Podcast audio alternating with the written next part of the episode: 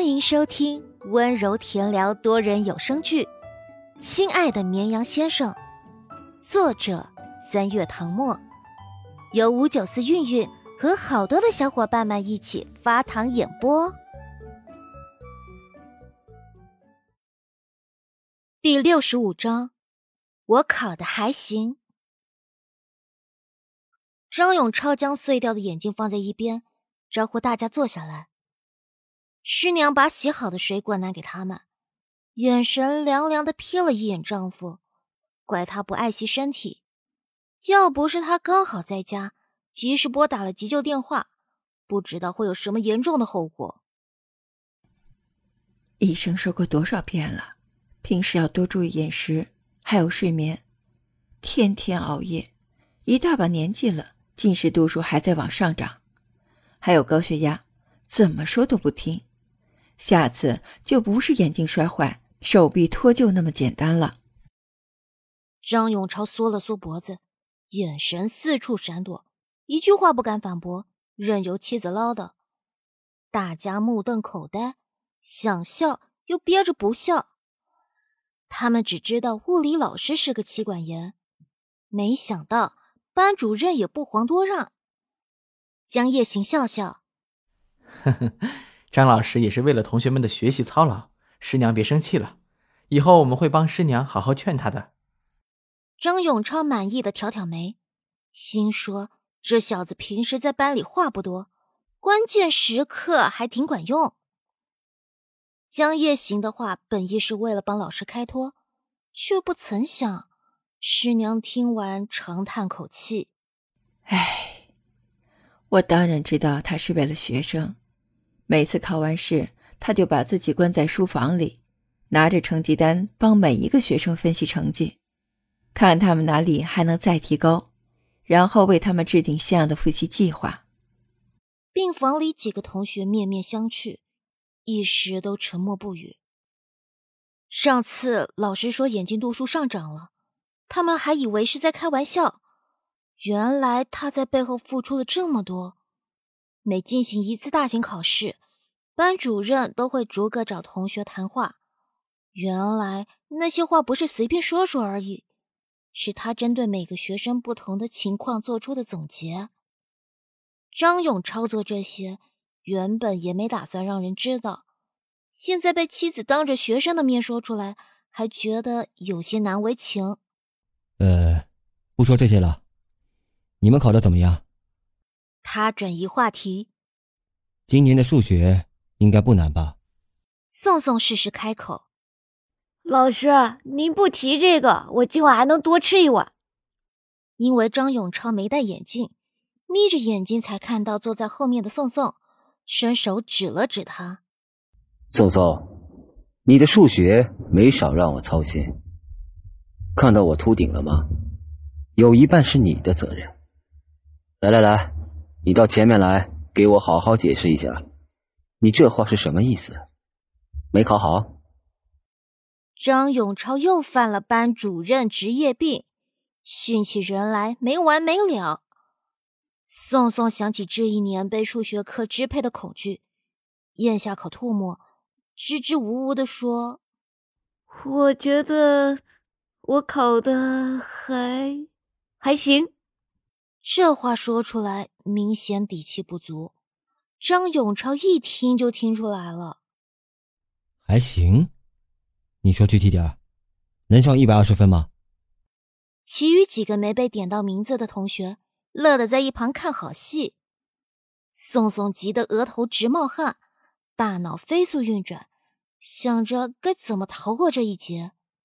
如果说考不到一百二十分，估计老师现在就能跳起来大骂他一顿。毕竟高考前两个星期，老师一直针对他的数学进行专项训练。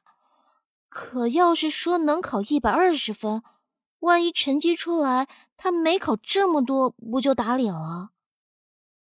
林书山见状淡然道：“老师，我有道题想请教你。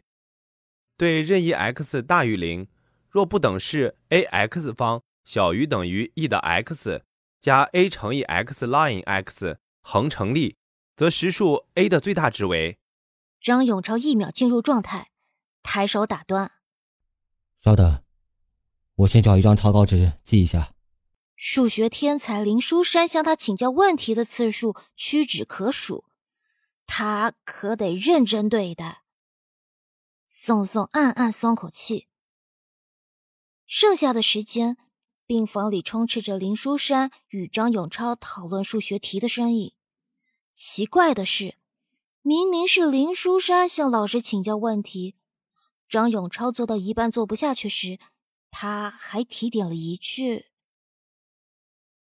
一道题解完，张永超抹了一把头发，暗道差点就要出丑了。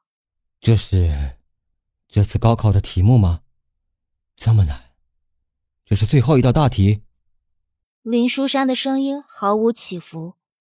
这算一般难度，是倒数第三道大题。张永超如遭雷劈，当场就愣住了。那也就是说。后面两道大题有可能比这一道还要难。半晌，他终于想起被遗忘的学生。宋宋啊，你要是真考不到一百二十分，老师不怪你。宋宋回回因为数学被骂，这一次当真是受宠若惊。要不是人多，他就泪洒当场了。张永超知道他们晚上还有班级聚会，交代了句“注意安全”，便让他们回去了。自己一个人对着草稿纸上那道题发呆，开始为今年的升学率忧心。聚餐的地方距离学校有点远，打车过去要半个多小时。他们几个到达地方时，班里的同学几乎都到了，三三两两围坐在一起聊天。见到班长来了，他们停下讨论，向他打听班主任的情况。江夜行落了座，跟大家简单说了一下。果不其然，大家听到后都感动不已。有个同学懊恼的拍了下脑袋：“哎，上次我还开玩笑说他摔倒把眼镜摔坏了，没想到我这乌鸦嘴居然一语成谶。”结果。他的好兄弟一把搂住他肩膀，笑嘻嘻的说：“来，哥们儿，你现在说一句，陈博文能考上清华。”大家正感伤，忽然哄笑起来。服务生这时候过来上菜了，菜单是江夜行提前订好的，有荤有素，有汤有主食，毫不吝啬的点了二十多道。一个大包厢里总共摆了四桌。每一桌都摆放了丰盛的菜肴，同学们大快朵颐，边吃边聊，气氛很快热闹起来。男生们喝着酒侃侃而谈，说到兴起还拉着身边的人划拳。陆眠大开眼界，谁能想到平时班里只顾学习的男生，放飞自我以后是这样的？有个女生脸颊酡红。鼓起勇气，举起一杯酒，对江夜行说：“班长，敬你一杯，感谢你一直以来对大家的无私奉献。”尽管话说的很正常，女孩眼里的意思却让人一眼就看明白了。大家暧昧一笑，也不戳穿。江夜行没有拒绝，端起手边的酒杯，站起来，一贯温润的笑了笑：“呵呵。”这是我身为班长的责任。唉，看来是没有好戏看了。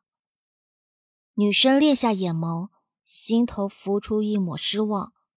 不过他没有表现在脸上，一仰脖，大大方方喝完了杯中的啤酒。宋宋受到感染，也举起酒杯，来，我们大家一起碰一个吧！祝我如愿考上北外。也祝你们都能考上理想的大学，祝我们前程似锦。十年、二十年后，希望我们还能像今天这样聚在一起畅饮。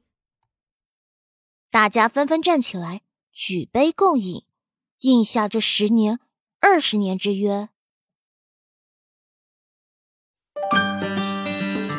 本集结束，请继续收听下一集。